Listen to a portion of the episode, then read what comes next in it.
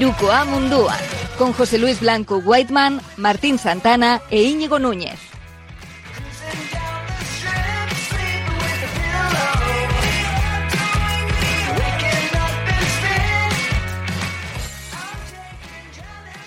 Estamos totalmente preparados, eh, pero ya sabes que estas cosas de la tecnología, yo de momento no veo nada solo escucho. Estoy súper súper a gusto porque no se me ve, con lo cual. No solo eh, eso, mira, como, mira, para que te hagas una idea, no se me escuchaba porque estaba yo silenciado. Me escuchabais vosotros, pero no se me escuchaba.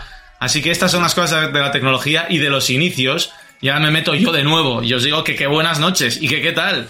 Porque, bueno, pues ha nacido Iruko a Vizcaya en este programa semanal en el que, como vosotros ya me habéis escuchado y decía, vamos a hacer un repaso del mejor básquet internacional y lo haremos sin perder lo que más y mejor nos caracteriza, la cercanía, el buen rollo y sobre todo a los oyentes, a vosotros que lo escucháis desde el otro lado.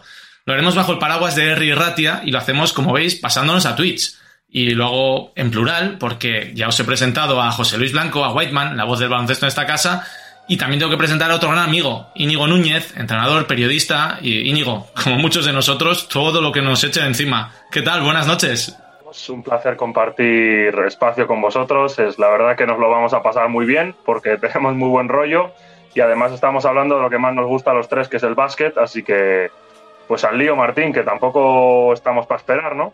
Pues así es, porque entre los tres y junto a algún otro invitado que vayamos atrapando en nuestras redes, haremos un análisis del mundo de la pelota naranja. Y hablaremos de NBA, analizaremos la Euroliga, mucho más. Aquí empieza Iruko Amunduan. Y bueno, pues tú mismo lo has dicho, un programa tiene que empezar hablando del gran baloncesto. Y yo aviso, aquí Íñigo y yo seguramente choquemos. Menos mal que tenemos a Whiteman para hacer un poco de árbitro, porque yo voy a tirar más hacia el otro lado del charco y quiero hablar, para empezar, de la NBA, de una temporada que cumple su primer mes de vida con el hype por las nubes y de varios jugadores que, la verdad que están dando mucho de qué hablar. Entonces no sé si empezar hablando por lo bueno, por lo malo, eh, o tirar de un tópico que es, vamos a hablar de Stephen. Stephen quieres hablar, ¿eh? Quiero hablar de Don Stephen para empezar. Eh, vamos a ver, yo de momento no me veo y a mí me había dicho que me iba a ver. Y yo le estoy viendo aquí en, privado a mi buen amigo Íñigo. Em, a ver. NBA. Perfecto. Vale, maravillosa. Eh, vosotros decís, sois de una generación en la que seguramente eh, vuestro excesivo consumo de grandes estrellas al final parece como que, este, que este deporte pues está absolutamente banalizado. La verdad que a mí eh, me sorprende, ¿no? Me sorprende mucho que, que, haya gente que, que reniegue de, la NBA, que si, que si no se defiende, que si solo se piensa en, que el espectador pase tres horas o dos horas cuarenta en un centro comercial comprando merchandising y atiborrándose a, palomitas y, hamburguesas, pero yo, lo voy a decir hasta la sociedad. Están los mejores jugadores. Están los mejores jugadores. Y cuando están los mejores jugadores, cuando se ponen a jugar, es una auténtica pasada. Que son muchos partidos de temporada regular. Estamos hablando de, que pues, puede haber equipos que juegan al final eh, entre una cosa y otra, pues 100 partidos, ¿no? Con la preseason, eh, la temporada regular y el playoff, y, es una barbaridad. Y estamos hablando de que eh, están los mejores, porque, porque es donde más se paga, porque donde los campos son los más grandes, porque mm, eh, están los mejores entrenadores, por mucho que nos guste decir, no, es que en baloncesto tácticamente en Europa está por encima. Hombre, habla con algún jugador que haya estado en Estados Unidos, que haya estado en la NBA, yo he conocido unos cuantos, y todos te hablan de, del, del playbook, ¿no? De, los técnicos y lo que tienen que, trabajar. Evidentemente no se entrena igual. Aquí se entrena mucho más, tácticamente los jugadores conocen más a los rivales, pero en la NBA se conocen todos. Y, no hay un partido en el que, el que no veas algo que, te sorprende. Eh, por ello, evidentemente, eh, me gusta la Euroliga, me encanta. Eh, la NBA es la mejor competición europea de clubes, está clarísimo. Y, y, yo creo que tenemos que respetarla. Me dices, Don Stephen, seguramente eh, hoy, es presentación, ¿no? Hoy no nos vamos a meter en, demasiados berenjenales. Eh, don Stephen ha cambiado el baloncesto. Para mí ha cambiado la forma de entender el baloncesto. Yo durante mucho tiempo le he llamado, sobre todo a Golden State, eh, los tiratriples, pero estaba estudiado. Está muy estudiado, prácticamente con renglones, saber va a pasar esto, esto y esto. encontró el ecosistema fantástico y es que además es un buen defensor. Y Don Stephen tira desde la gana y, consigue, consigue anotaciones que son de, otra época. Es que yo justo, justo antes de ayer publicaba, aquí va mi pequeña dosis de spam, publicaba un reportaje en Mundo Deportivo hablando sobre cómo esta temporada está siendo una vez más inaudita para lo que hace Stephen Curry. ¿Y qué está haciendo? Pues está metiéndolas de todos los colores. Y diréis, bueno, pues como siempre. No, en los primeros 15 partidos ya llevaba 90 triples. Esos son más que en los primeros 15 partidos de cualquier temporada de su carrera. Eh, introduje un gráfico en ese reportaje de cuántos jugadores habían conseguido partidos con al menos 9 triples. Eh, Curry lleva más partidos que el resto solo desde abril. Y lleva, que son, creo que nadie tenía más de 8 o 9. Y Curry lleva 38 en su carrera. Esta temporada lleva ya dos o tres encuentros en el que ha hecho eso. Y de todas formas es un poco lo que dices tú. No es este jugador él solo. No, no, es un ecosistema que se ha creado. Steve Kerr lleva ya varios años haciendo germinar las semillas de, de todo, este, de, todo este sistema. Eh, al que yo os voy a cortar todo el rato, eh. a mí estas cosas. Pero es que a eso hemos venido, perdona. Si alguien esperaba algo aquí formal, se equivoca muchísimo. Y, yo leía, es que es un Steve Kerr que ha dicho, para cuando no esté Curry, Kerr se ha inventado este año a un Jordan Poole que está promediando 19 puntos por partido, a un Andrew Wiggins que durante años fue el gran pufo del draft en Minnesota y está promediando también, si no me equivoco, en torno a los 22 con un altísimo porcentaje de acierto. Y los Warriors, que para sorpresa de muchos y sin Clay Thompson todavía hasta Navidades, son a día de hoy el mejor equipo de la NBA. Sin Clay Thompson y Wiseman, ¿no? Y Wiseman, que todavía no ha vuelto, eso es, el rookie del año pasado, ese, ese gran pick que todavía no ha debutado. En serio, que no estoy jugando, ¿eh? de verdad. Mírame.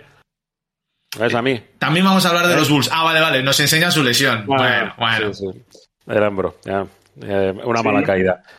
Dale, dale.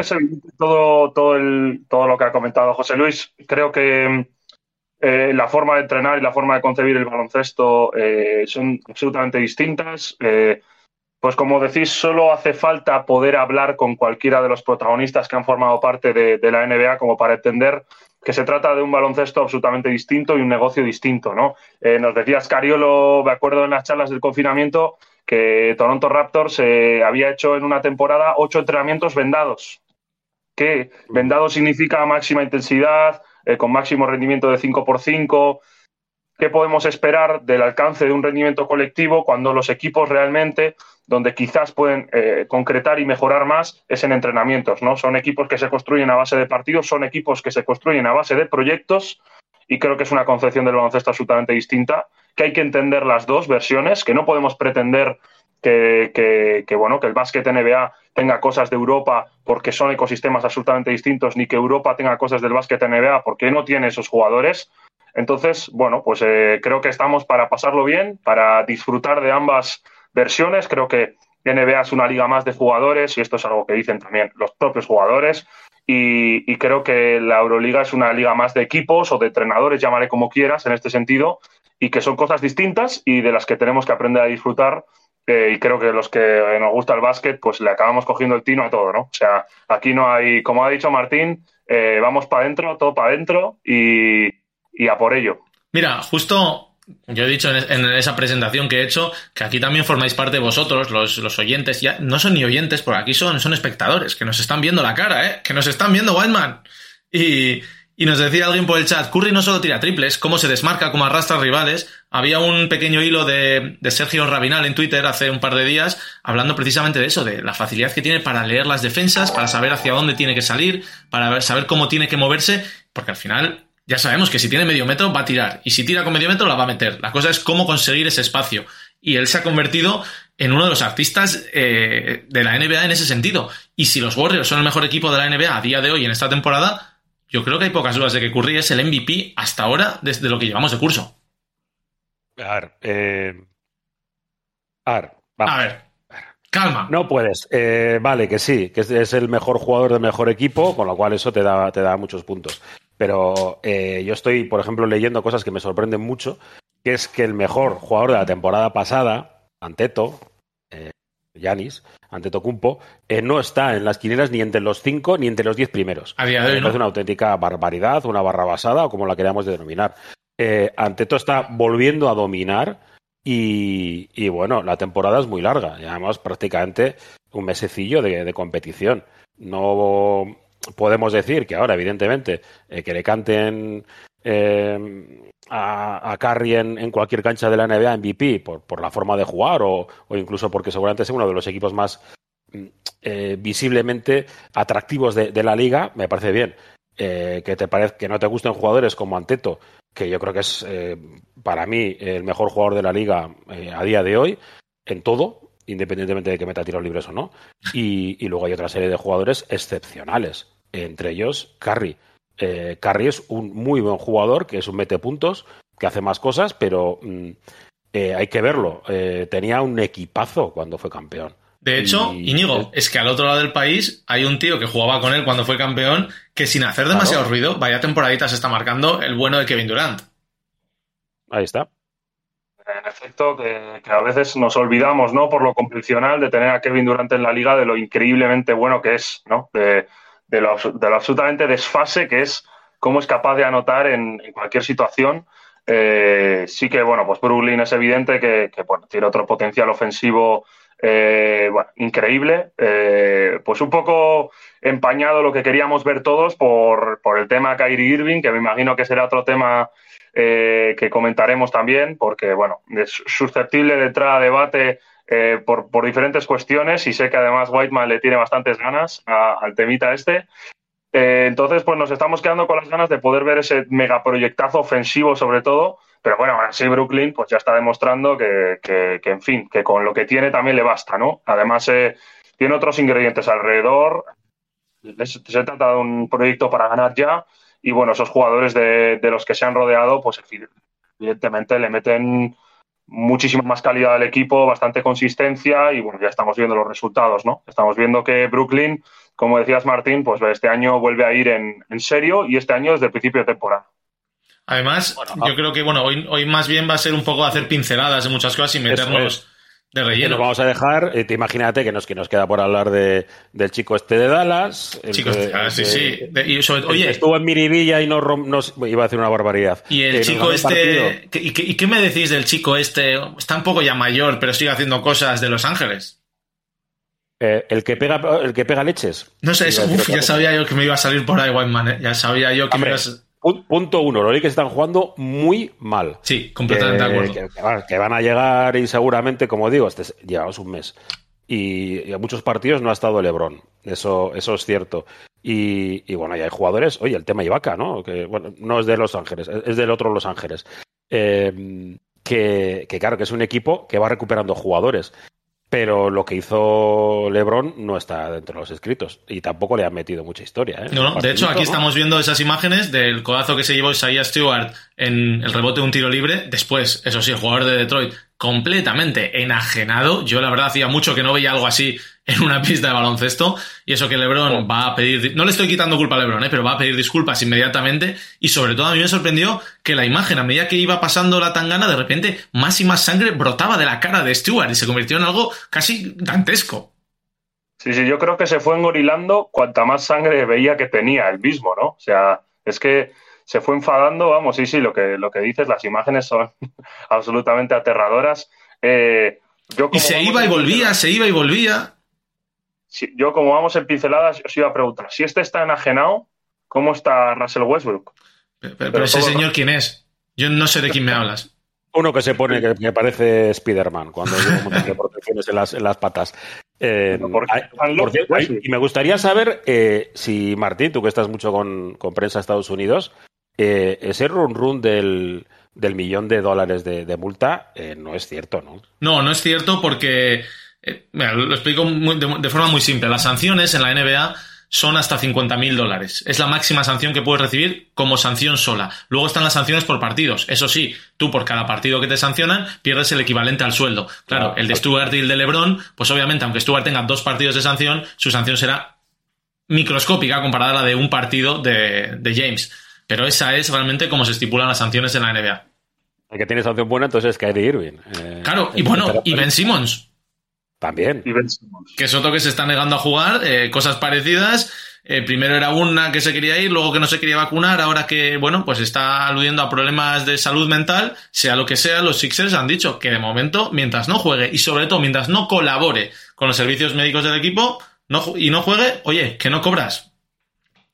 No, y que si tienes problemas mentales, pues trátate con nuestros doctores. Déjate ayudar. Esa, era la, esa era la, un poquito la tesis de, los Sixers. Bueno, yo creo que todo bastante justo, ¿no? Porque hemos visto imágenes durante toda la pretemporada de Ben Simmons, pues eh, la más llamativa de ellas, entrenando con el móvil en el bolsillo. Y digo, si a ti eh, uno de tus chavales, si estamos hablando de Liga EVA y no Liga NBA, te va con el móvil en el bolsillo a entrenar, ¿qué haces? Cuéntanos, ¿qué haces? ¿Qué haces? Pues probablemente saludarle afectuosamente, comentarle discretamente que, si no le importa, por favor, que deje de, mirar Twitch en medio del entrenamiento, ¿no? Que deje de mirar Iruko a Vizcaya ni Iruko a Munduan. Que no, que no pasa nada, que ya lo tiene después. Sí, claro, se ven diferido, como, como se ve la mayoría de, las cosas. Eh, yo creo que esas cosas están eh, totalmente estudiadas por parte de los jugadores, de su entorno, que muchas veces es lo peor, que el entorno de, de las megaestrellas son las que tratan de sacarle de, vale, es que no tenemos futuro en, en, en, Filadelfia, que es un proyecto que ya está agotado y tal, y vamos a intentar salir de aquí. Y, y bueno, hacen, hacen el burro. Lo de Kyrie Irving es una sensación de, de ídolo de barro que ha tratado de, de enarbolar una bandera que, evidentemente no tiene ni capacidad intelectual ni recorrido eh, ético. Como Está haciendo su propia investigación, Whiteman. ¿No la has escuchado? Sí, sí. es que es, te, pone de muy mala leche. O sea, es que este tío, eh, eh, ¿de dónde se ha caído? O sea, pero hay personas que pueden ser gurús de, de, algo, pero este es, estoy viendo una serie, ¿no? En, HBO de, de Britania, ¿no? Y es un poco como los druidas. Eh, están allí y no, no, que es que, que existen los druidas. Y yo, sí, sí, sí, los druidas existen, pero que se están metiendo hierbas. O sea que, vamos a ver, que, están viendo una realidad paralela que no es real. Y en este caso, Kyrie Irving está viendo una, una, realidad que no, es, que no es cierta y tiene los compañeros al lado que dice, bueno, eh, nosotros, mira, en lugar de tener del Big Three, eh, somos eh, los dos grandes, ¿no? Y, vamos sacando los partidos, metemos algún, algún chico más y, estamos en la rotación y, bueno, pues seguimos para adelante. Y al Kyrie este, pues cuando se le pase la fumada, pues ya volverá. sí, es que, de hecho, yo lo que pienso. es algo que se pueden permitir precisamente los, los Nets eh, prescindir de Irving en esta temporada regular. Lo decía Trey Young, que apenas lleva tres años en la liga y ya dijo, ya me he enterado de cómo funciona esto, de qué va la vaina. Y es que la temporada regular es muy larga, si tienes un equipo lo suficientemente válido, por inercia entras a playoff y luego ahí es cuando te tienes que desgastar. Pues en el caso de los Nets es un poco así, y han sumado varias piezas que funcionan muy bien, un Patty Mills que desde el banquillo como sexto hombre está en su, ya no sé si es segunda, tercera o quinta juventud. En Europa es iba, buah, Qué, bonito hubiera sido verle en estos últimos años en Europa, ¿eh? porque hubiese sido algo espectacular. Y sobre todo me sorprende mucho también otra enésima juventud, la de la Marcus Aldridge, que recordemos que se retiró más o menos a mediados finales de la temporada pasada por problemas, si no me equivoco, en el corazón y de coágulos, y finalmente le dejaron volver esta temporada y oye, está con muchos partidos importantes y demostrando por qué fue uno de los grandes a la pivots de la década pasada en la NBA. Patty Mills es uno de esos jugadores que, como habéis dicho, es plenamente adaptable al básquet FIBA y lo ha demostrado en cada torneo de selecciones. O sea, ha sido, eh, vamos, eh, un absoluto martillo cada vez que ha jugado con Australia. Y en cuanto a Aldrich, pues yo creo que además eh, su juego no requiere de, de, grandísimo esfuerzo físico, porque es un jugador con mucho talento para tirar a media distancia, para pasar el balón. Y esto le está ayudando mucho a Brooklyn, ¿no? Porque desde, desde esa parte, desde ese espacio de la pista, eh, de espacios intermedios, de tiros a media distancia, pues creo que le está ayudando a tener otro foco ofensivo, a que no solo las defensas se puedan centrar en defender esos dos grandísimos generadores que son Harden y, Durant. Y como decís, pues eh, es que parece que la versión de Brooklyn es bastante consistente y no sé yo cómo ahora, mm, a ver, está claro que encajaría, ¿no? Porque los buenos normalmente siempre encajan, pero no sé cómo encajaría Kyrie en, en ese ecosistema de consistencia que está creando Brooklyn. ¿eh? Es un jugador también especial, como ya sabemos por carácter, lo ha demostrado también durante muchos años. Y no sé, no sé cómo encajaría un poco su, idiosincrasia dentro de, un poco el ecosistema del equipo. No sé cómo, cómo lo veis vosotros, pero mm, me genera alguna duda, porque viendo lo bien que marcha Brooklyn, las cosas que van bien no hay que tocarlas a pesar de lo bueno que es Kyrie, ¿no? ¿O qué? Eh, hombre, vamos a lo, a lo clásico, ¿no? No tocar lo que funciona bien. Eso es, de, o te sale muy bien o dinamita. Claro, es que meter más, eso han intentado hacerlo eh, generacionalmente muchos equipos, ¿no? Meter más estrellas y, bueno, vosotros que entrenáis a grupos de, de jugadores y de jugadoras, sabéis perfectamente que, puedes tener a muy buenos jugadores, pero si no tienes equipo, mm, no, no va a funcionar. Y este, y este año hay, hay franquicias con equipo. Y, Brooklyn ahora mismo a mí me parece que es el, el, rival a batir, está, está más o menos claro, porque Golden State, mm, bueno, pues podría ser una bonita final, pero falta mucho. Y me parece que no tiene la consistencia que, puede tener Brooklyn ah, en, un, en un playoff. Oye, eh, y, bueno, hay, si yo te pregunto. Muchas cosas por delante, muchas, muchas. Y no es un equipo que veamos seguramente en las finales ni en las finales de conferencia, pero me están gustando mucho y sobre todo me gusta mucho y me alegra mucho ver a un chico base catalán con barbas y pelos que le van muy bien las cosas. Hombre, muy bien. Eh, bueno, encima aquí vamos a lanzar una, una lanza. Por cierto, Sergio Sánchez, eh, chico, vecino de por allí, eh, te voy a llamar. para que sepas que vamos a hablar de NBA contigo. Que se venga, que vente aquí con nosotros, vente, vente. Claro, porque Raúl López es, clave. Hay jugadas en las que ves, no con la elegancia de Raúl, que, que esos, la pierna hacia adelante, el hacerse el hueco, el cómo entra, eh, ves a Raúl en muchas, muchas ocasiones, eh, cada uno con su, con su forma, ¿no? es distinto, pues es mucho más físico. Eh, Ricky Rubio, y además es que es un tío íntegro en, todo. Y, mira, yo tenía duda, lo hablábamos en, tu cuarto, ¿no? En los primeros programas, que luego nos ha obligado a hacer esto, Martín, que, que, parecía como que era un error, como que era un, paso atrás. Y ahora no tengo tan claro que ver a Ricky en otro equipo, ¿eh? que ya sé que todos, no, es que Los Ángeles los Lakers necesitan un base. Vale, pero igual ha encontrado un sitio más que interesante como para poder seguir creciendo. ¿eh? Yo no sé, Íñigo, ¿verdad? No, que, que, a mí me parece que lo, más destacable de Ricky, además de su juego, es su discurso. Y creo que en varias ocasiones eh, ya le hemos podido escuchar con discursos un poco más profundos, algo más reflexivos y creo que normalmente siempre deja eh, cosas importantes. El otro día hablo del proceso de, maduración del jugador y de cuándo se llega al momento álgido de la carrera y me parece que, bueno, que nos lo tenemos que meter en la cabeza porque muchas veces tratamos de estandarizar eh, pues un proceso de crecimiento porque hemos visto pues a, un Luka Doncic crecer y creemos que la siguiente promesa tiene que ser igual en procesos de crecimiento, en adaptación a la liga, en dominio de la competición que disputa y creo que, bueno, pues que el discurso de Ricky nos puede ayudar a entender un poco más que esto es muy complicado y que a cada uno le llega su momento en, un momento distinto, valga la redundancia, ¿no? Entonces, eh, bueno, sí que yo creo que nos pone muy contentos todos ver a Ricky así, porque está ahora mismo disfrutando del básquet. Eh, sabemos que no le gustó el traspaso en su día, eh, pero ahora se lo está pasando bien y se le ve y él ha asumido ese liderazgo del grupo Creo que tampoco estaba muy contento en Minnesota en su día, eh, a pesar de que de estar haciendo de mentor de varios jugadores, no se le veía yo creo que del todo cómodo, eh, a pesar de que era la ciudad donde él había estado ya jugando en NBA. Ahí tiene más información Martín, pero bueno, yo hablo un poquito de sensaciones, de lo que se percibe un poco desde fuera, y yo creo que ahora está encontrando su, momento, pero yo creo que si hay que si existe una posibilidad de que haya un traspaso con una, con una alternativa competitiva mayor, eh, digamos, poder aspirar a más cosas. Yo creo que Ricky lo va a valorar porque, bueno, es quizás lo que le podemos, eh, le podemos eh, echar en falta ¿no? a la carrera de Ricky, estar en un equipo con aspiraciones reales a poder hacer cosas importantes. Por ahí quiero escuchar tu opinión, Martín, ¿eh? que yo no te escapes. Estoy de acuerdo y además con, con, Ricky yo siempre he tenido esa relación de que, bueno,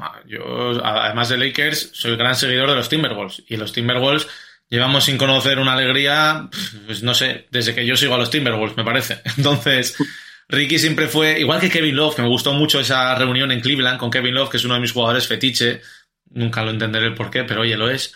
Y entonces que Ricky haya encontrado este momento de madurez, que viene justo después de unos Juegos Olímpicos en los que se erigió líder de la selección, y, y, luego es un poco lo que tú dices. Ricky está en un punto en el que está jugando su mejor baloncesto, el mejor baloncesto de su vida, y aún así el jugador sigue estando a años luz de la persona.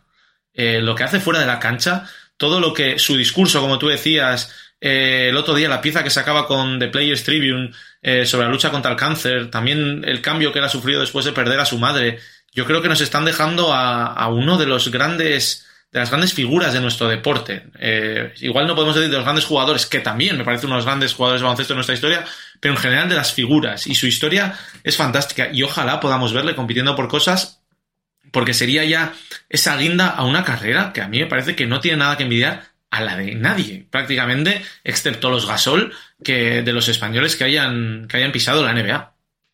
Eh, yo, iba a comentar eh, que mm, más que un gesto distinto o situaciones técnicas puntuales que, creo que también se aprecian eh, en la mejora y la confianza en el tiro, yo creo que el trabajo con Raúl ha sido sobre todo y fundamentalmente moral, moral y mental, a nivel de la confianza de Ricky en sus movimientos, y creo que un poquito de esto se puede ver en ese documental de, bueno, haciendo un poquito de spam, aunque no, no nos benefician nada, pero bueno, ese documental de Amazon Prime de, de Pau Gasol, Correcto. en el que se le ven varias, en varias videollamadas con, con Raúl eh, en, el, durante el confinamiento. Y, yo creo que esos pequeños detalles y esos pequeños trozos de vídeo que vemos nos eh, dejan entrever lo que quiere transmitirle Raúl a Pau en este sentido, que es tú automatiza estos movimientos y confía en ellos hasta tal punto de que seas capaz de hacerlos pase lo que pase, haga lo que haga la defensa, porque le van a convenir a tu estado físico, porque le van a convenir a tu, a tu calidad. Y creo que ese, ese punto mental el que es muy interesante de poder adquirir, ¿no? Porque ahí empiezas a dominar, a dominar el juego, a dominar la competición y a dominar también las defensas de los rivales, a entender, a tener procesos automatizados. Y bueno, pues esto tenemos suerte de poder tenerlo relativamente cerca aquí en Bilbao con esa academia North Academy. Y, nada, pues eh, que oye, pueden ser otros de los invitados, ¿no? Ya has hablado tú de Sergio, pero también estaría guay tener a Raúl por aquí, ¿eh? Seguro, seguro que, habrá, que habrá alguna opción. Pero claro, es que no es lo mismo que se lo digas tú, con todos los respetos, a uno de tus jugadores que, sea Raúl López. Claro, es que va Raúl López a seguramente el base de más calidad ¿no? de, la historia del baloncesto español. el jugador, ni siquiera el libra. Claro, y dices, eh, te dice Raúl López esto, vamos, es que eh, yo lo hago, vamos, sin, sin rechistar. Y luego, eh, sabiendo que Rick es un tío listo, pues le, ha seguido. Y fíjate, ¿no? Ha hecho muchísimas cosas. Que por cierto, Ricky ha entrenado con, con un boxeador también bilbaíno, así de aquí del barrio de, de, de, Ochar. O sea que, que, vamos, que sabe perfectamente que, que la mejora se lleva con trabajo, que la calidad no, eh, es un eximente para trabajar, ni mucho menos, más bien al revés. Y hay jugadores que, pues, que lo tienen. Y, y, Ricky es un, trabajador. Eh, chicos, nos hemos comido media hora. A eso iba. Vamos a aprovechar a Ricky para saltar y volver a este lado del charco. porque Íñigo, yo quiero que tú, que además sé que la sigues con, con, mucho más amor que yo, porque yo la sigo desde un punto sigue, sigue hasta la Liga Griega. Oye, si ayer nos envió vídeos de, A eso me refiero. Yo la sigo desde el punto de vista de fan del baloncesto. Pero cómo mola esta Euroliga y oye, que tenemos a, dos de nuestros equipos ahí arriba del todo y además, joder, muy bien, porque vimos el Barcelona el otro día también, qué partidazo que hizo y, es una Euroliga que mola, cada año mola más, ya llevamos un par de años muy chulos, pero este año creo que, puede dar otro salto de calidad.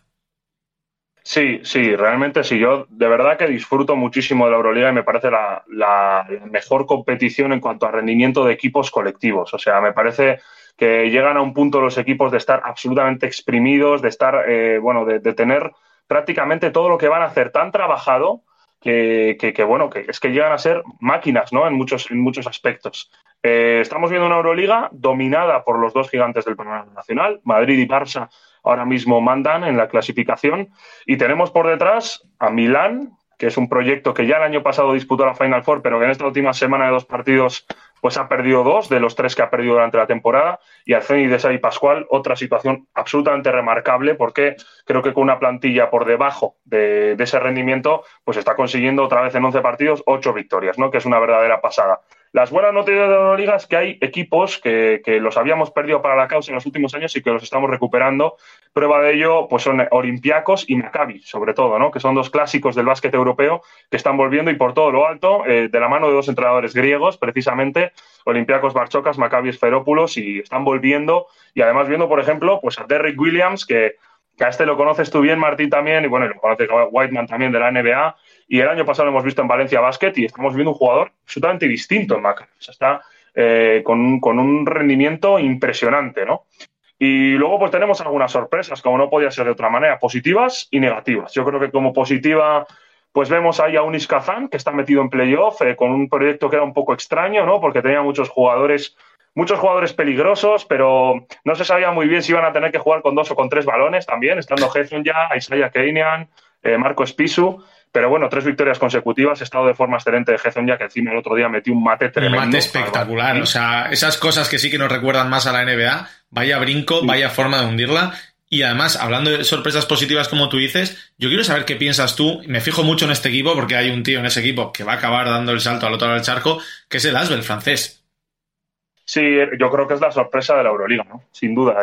es un equipo que, mediante su físico, que es absolutamente dominante, pues está imponiendo un estilo de juego un poco distinto a lo que habíamos visto en, Euroliga, con, situaciones tácticas bastante distintas, jugando dinámico. Eh, bueno, tiene varios nombres propios entre su roster eh, voy a dejar a, Elio Cobo, que es el, que, del que estás hablando y en el que estamos pensando porque es impresionante para el final, pero tiene al hermano de Anteto, ¿no? Que va a ser el hermano, pero está eh, jugando como cinco, como center y dominando los tableros en Euroliga.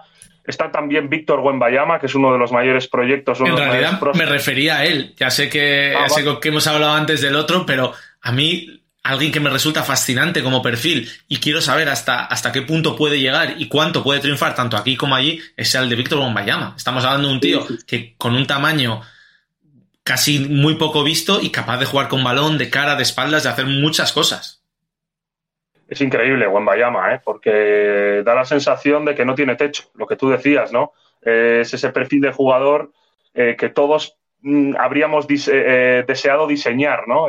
capaz de tirar, capaz de votar, con un físico portentoso, con una envergadura increíble y desde luego pues que es uno de los atractivos. No le estamos pudiendo ver mucho en Euroliga eh, por varios problemas físicos y bueno, porque también la competición es muy exigente y se trata de un jugador que está en proceso de crecimiento. Pero bueno, que sí que es este Asbel, entrenado por el hermano de Tony Parker, ¿no? TJ Parker, que como decimos está haciendo un gran trabajo, pues uno de los, uno de los equipos que más apetece ver. Vemos en, en pantalla a Helio Cobo, zurdo de moda, absolutamente en Euroliga.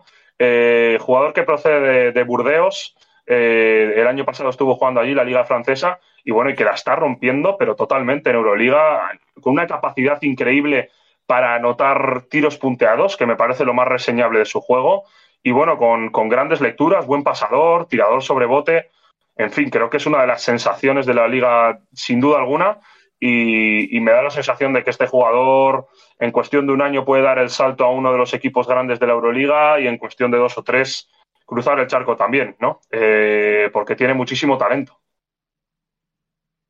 Lo estaba escuchando y, bueno, pues eh, esta, esta Euroliga está siendo pues bestial. Lo de Madrid y Barcelona, yo creo que hay que recargarlo porque durante muchos, eh, muchas temporadas el baloncesto ACB había quedado un poco, un poco por detrás y tenemos a Madrid y a Barça encima haciendo grandes partidos.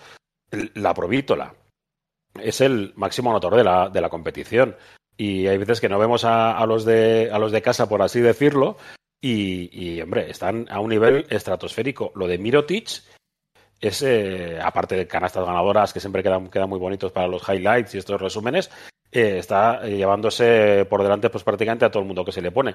Y algo muy, muy claro, el Barça está empezando a jugar con muchos jóvenes. Eh, le está empezando a sacar a jugadores. Da la sensación... Lo de, lo del ASO también es, habitual en él, pero yo creo que en el Barça hacía tiempo que no veíamos a, chicos jóvenes. Da la sensación de que de Vicius ha encontrado cierta estabilidad en la rotación y en la plantilla.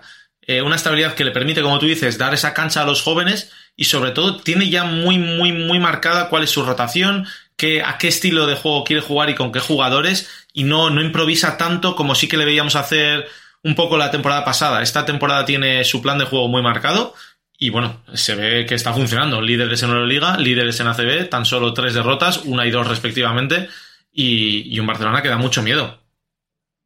Y eso que hay jugadores como Sanli que no han terminado, creo, de adaptarse al sistema aún, ¿no? Eh, Creo que es un jugador el turco con unas características eh, muy específicas y que creo que está aún por adaptarse totalmente a ese estilo de juego tan físico que propone el Barcelona cada día. Eh, bueno, de los jóvenes particularmente eh, voy a decir que adoro a Michael Caicedo. Me parece espectacular, un jugador que creo que tiene mucho futuro y más allá de por talento, por condiciones físicas, por la actitud y por el carácter que, que tiene en la pista, ¿no? ha sido el capitán el año pasado del equipo del Barça, que bueno, disputó la final de la Adidas, de la Adidas Next Generation en, en, Valencia y que quedó campeón de España Junior, venciendo en la final a Juan Núñez, Tristan Bukchevich y otros. Y me parece un jugador que es capaz de impregnar de carácter a, un equipo, ¿no? Un jugador luchador, un jugador muy trabajador, o, esa sensación daba al menos desde fuera. Y creo que también se percibe eso desde dentro, vista, visto que, que cuando cada vez que mete una canasta, Saras la celebra como pero cosa loca, o sea, cosa loca, cómo celebra eh, las canastas que mete Caicedo, a pesar de que el Barça vaya 15 arriba y, sea algo intrascendente la canasta que pueda meter, ¿no? Pero particularmente quería dejar el sello ahí porque me gusta mucho Michael Caicedo y creo que puede tener un futuro y además casa perfectamente con ese, yo creo que espíritu de lucha del que ha querido eh, imprimir Saras en el Barça, ¿no? Ese espíritu de lucha, de trabajo, de sacrificio y de colectividad y creo que ahí Michael Caicedo, pues puede ser el gran beneficiado en cuanto a los jóvenes, ¿no? Eh, por ahí creo que puede haber margen de crecimiento para él en el Barça. Hablando. Sí, pero no, bueno, dale, dale. que le quiero meter una a la Euroliga. Dale, dale, dale, dale duro. Porque sí, bueno, varias cosas. Primero, bueno, el tema de las multas y eso, que, son un poco irrisorias por, eh, con el tema del, de los pabellones con mucha más gente de la permitida y bueno, pues eh, excesos de aforo, de, de, ruido, etcétera, etcétera. Pero íbamos a hablar durante todo este año, ¿no? En Uruguay Munduan de, de, baloncesto internacional, también de selecciones, etcétera. Pero, por ejemplo, tenemos las ventanas esta semana, paran todas las competiciones, menos esta, la Euroliga. Y, Afortunadamente. sí, los poderes de Euroliga, pero no van con sus selecciones y, y, esto hay que arreglarlo. Ya sabemos que ponemos la excusa de no, es que la NBA tampoco para. Eh, ya, pero por ejemplo, Sengelia se va a hacer una, una barbaridad que juega, eh, juega con el Chesca, eh, va a jugar con su selección al día siguiente y va a volver a jugar con el Chesca. Bueno, pues porque aparte que tuvo problemas, ¿no? Cuando es georgiano y creo que creo que a Putin no le acaban de convencer la gente de, ese sitio, si no se convierte en un satélite. Pues tuvo problemas incluso políticos, pero claro, él quiere estar jugar con su selección, pero es una barbaridad que jugadores o, o que, por ejemplo, que Duca Doncic, etcétera, se quedaron fuera, tuvieron que jugar el, pre, el preolímpico para poder entrar. Eh, sabiendo que, que, bueno, que son selecciones, oye, que no todos tienen la suerte de, de como el baloncesto español, ¿no? De que tienes eh, 20 tíos ahí en, en, segunda línea como para poder sacarte las castañas del fuego. Hay países relativamente pequeños, etcétera, que, que si pierdes a tus jugadores de Euroliga, pues pierdes todas las opciones. Y a mí no me parece justo. Entiendo que, no, yo, que la Euroliga es privado y tal, pero no lo entiendo. España, aunque tenga varios bloques de jugadores, tampoco ha, se ha clasificado fácil, ¿eh? No, no, arrasa, no, no, no. Ha tenido que sufrir haciendo salidas, perdiendo partidos en algunas pistas. Eh, yo creo que es un modelo que es evidente que no funciona. O sea, habrá que cambiarlo. No sé si es que se pare la Euroliga o que no haya ventanas, pero es evidente que no funciona. Eso es evidente que no funciona, porque, eh, pues es lo que decís, ver a una Eslovenia sin Luka Doncic, ahora tampoco sin Zoran Dragic, porque juega la Euroliga, por ejemplo, ¿no? Eh, en fin, es que dista mucho el equipo, o, o bueno, ver a España, ¿no? Que, que el, el, equipo que clasificó a España al Mundial, eh, no sé cuántos repetían de, del equipo de las ventanas al equipo final que luego se, se llevó el oro, ¿no? En China. Es que, al claro, final, ¿qué, qué sentido yo, tiene? Sobre todo yo creo porque hay selecciones que no es que se lo puedan permitir, sino que es todo lo que tienen porque no tienen a jugadores en estas grandes competiciones. Pero vemos las listas que ha sacado. De hecho, casi hasta sorprende la lista de, de España para este, eh, este partido que se juega en Jaén este fin de semana. Porque encuentras a tíos muy buenos, que no es habitual en las ventanas. Ves a Brizuela, ves a López Aroste y dices, bueno, esto es que normalmente estoy acostumbrado a ver una lista donde no conozco la mitad. Dicho claro. A... Jugadores de Eurocup, claro. claro. Eh, pues, tienen la suerte de que, claro, Unicaja está en la Eurocup y luego, pues que. Oye, porque, eso, la Champions. Y vamos a hablar de la Eurocup también, que tenemos al loco de, de la colina en Italia, ahí, el, el, el magnífico. Es, es, que tenemos una serie de, de, de, de competiciones fantásticas, ¿eh? Fantásticas. Será por eh, baloncesto, ¿eh? Sí, oye, que son y 41. Yo, yo, sí, no, no, te preocupes. Déjame acabar con cuatro apuntes más de, de, Euroliga y ya terminamos, porque hemos visto muy mal arranque de EFES, que era el campeón y que en sí, principio sí, sí. Eh, mantenía plantilla, solo el cambio de Stanley por Petrushev. Ha tenido que incorporar a Elijah Bryant, que es un jugador de máxima calidad que procede del Maccabi. Eh, y ahí sí, pues ahí ahora parece que está corrigiendo un poco el rumbo, ¿no? Cinco victorias, seis derrotas en los once partidos disputados.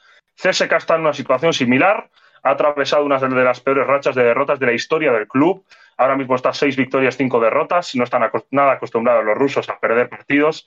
Eh, puesto de Georgievich en Fenerbahce en duda, 3-8 para Fener, que ha perdido muchos partidos en los últimos minutos, muchísimos partidos en los últimos minutos, y le han estado dando muchas vueltas a esa circunstancia.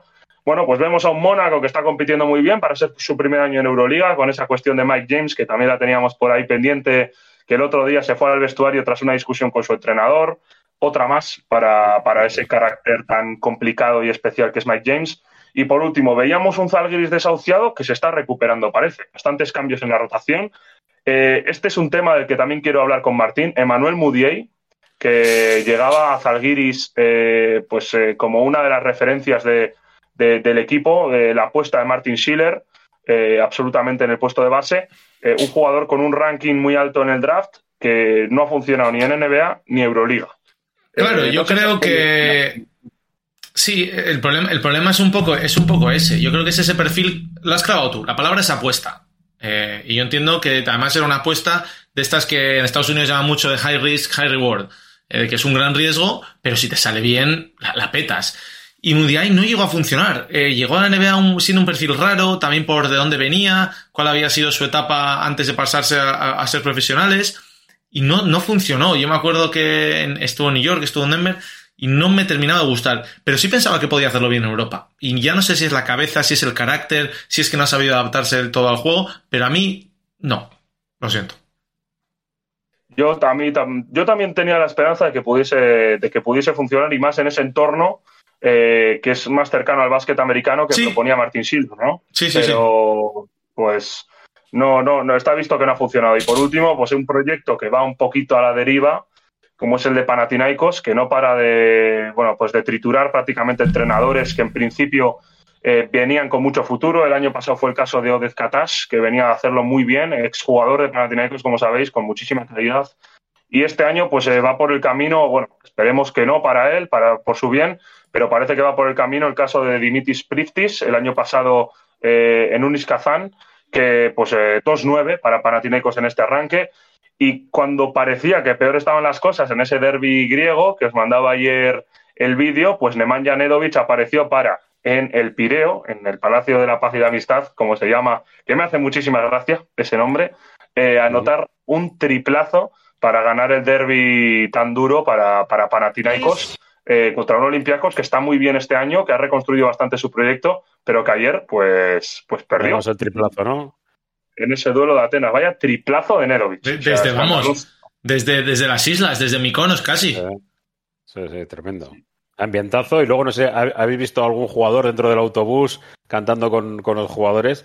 Bueno, es algo que esto Europa no lo, eh, Europa no lo puede exportar porque es, es, intrínseco y la NBA jamás va a poder vivir cosas como se vive pues, eh, pues el Pireo o, o, bueno, lo que decíamos, ¿no? Hemos contado pues, eh, vamos, eh, lo, de, lo de Serbia, lo del Pionir, es algo que si no lo has vivido es imposible de colocar. Sí, de hecho hay una, hay una imagen ahora justo para cerrar que vamos a ver si la encuentro, porque la, la, vi, hace un par de días, creo que fue David Sarinero el que la compartió en, Twitter, que, me pareció espectacular. Ah, bueno, no sé si era esta, pero me vale esta. Mirad esta. Y bueno, esto. Es que esto es otro rollo. Sí, sí, es la foto de Vaca, pero el otro, el otro día, mismamente hace dos semanas, el partido Partizan, Partizan Juventud, el Pionir. Hay, hay, hay, unos vídeos por ahí que precisamente lo, creo que lo compartió en Twitter Yara Chulé. Eh, hay un vídeo que es que es que se oye tanto y tan fuerte que dices, pero qué brutal tiene que estar, tiene que ser estar ahí, ¿no? Porque o vivir un ambiente tan increíble como ese, y cómo no va a afectar el factor cancha. O sea, claro, claro, es que ahí sí que estamos hablando de. Es que no estás, vamos, ya no eso, eso no es jugar fuera de casa, es jugar en el infierno. Sí, sí, sí. Hay, muchas canchas, eh, incluso aquí, eh, en, en, la Liga CB hay canchas donde cuando se está al 100% y el público metido, no oyes absolutamente nada. Vosotros lo habéis vivido en, en Miribilla, ¿no? En, en partidos, eh, iba a decir casi casi del siglo pasado, en los que Bilbao que jugaba Euroligas y, y, demás, con un ambiente eh, impresionante. Y otra serie de, de, pabellones, fijaros, Burgos, etcétera, con presión de verdad y luego canchas. Eh, seguramente cuanto, cuanto más grande, menos, menos sensación te da, ¿no? pero claro, es que, claro, el, Belgrado Arena, que creo que son 18.000, ¿no? en formato normal y llega hasta los 25.000 en, en formato grande, pero claro, es que el Pioneer son 9.000, 9.000, 9.000, o sea, una... Apretados, ¿eh? Bien apretados. Sí, sí, pues muy, muy exagerado. Y bueno, pues ahí, y bueno, lo de la presión, ya te digo que en Estados Unidos eh, tú has vivido, ya nos contarás historias de tu, del año que viviste peligrosamente, Martín, en, en Toronto que, Mucho frío, todos sabemos ¿eh? que se ve desde la torre de más alta, de, Toronto. Ya os contaré lo que se ve desde Pero hay cosas que tienes que contarnos de, de, Canadá y sobre todo de esos viajes desde, desde Toronto hasta Nueva York. Pues hablaremos, hablaremos de esos viajes, hablaremos de, de, más NBA, de más Euroliga, de más baloncesto internacional y lo haremos aquí, en Iruko a Munduan Chicos, eh, si os parece lo dejamos aquí, este programa estreno, este primer capítulo de, este... Ya, no sé ni, si llamarlo podcast, porque en el momento que hay imagen me, pierdo un poco hasta yo, lo vamos a llamar programa a secas y yo quiero dar las gracias a vosotros, a los que han estado también pendientes. Yo estoy muy contento, apenas ha habido problemas técnicos, si parecemos unos profesionales.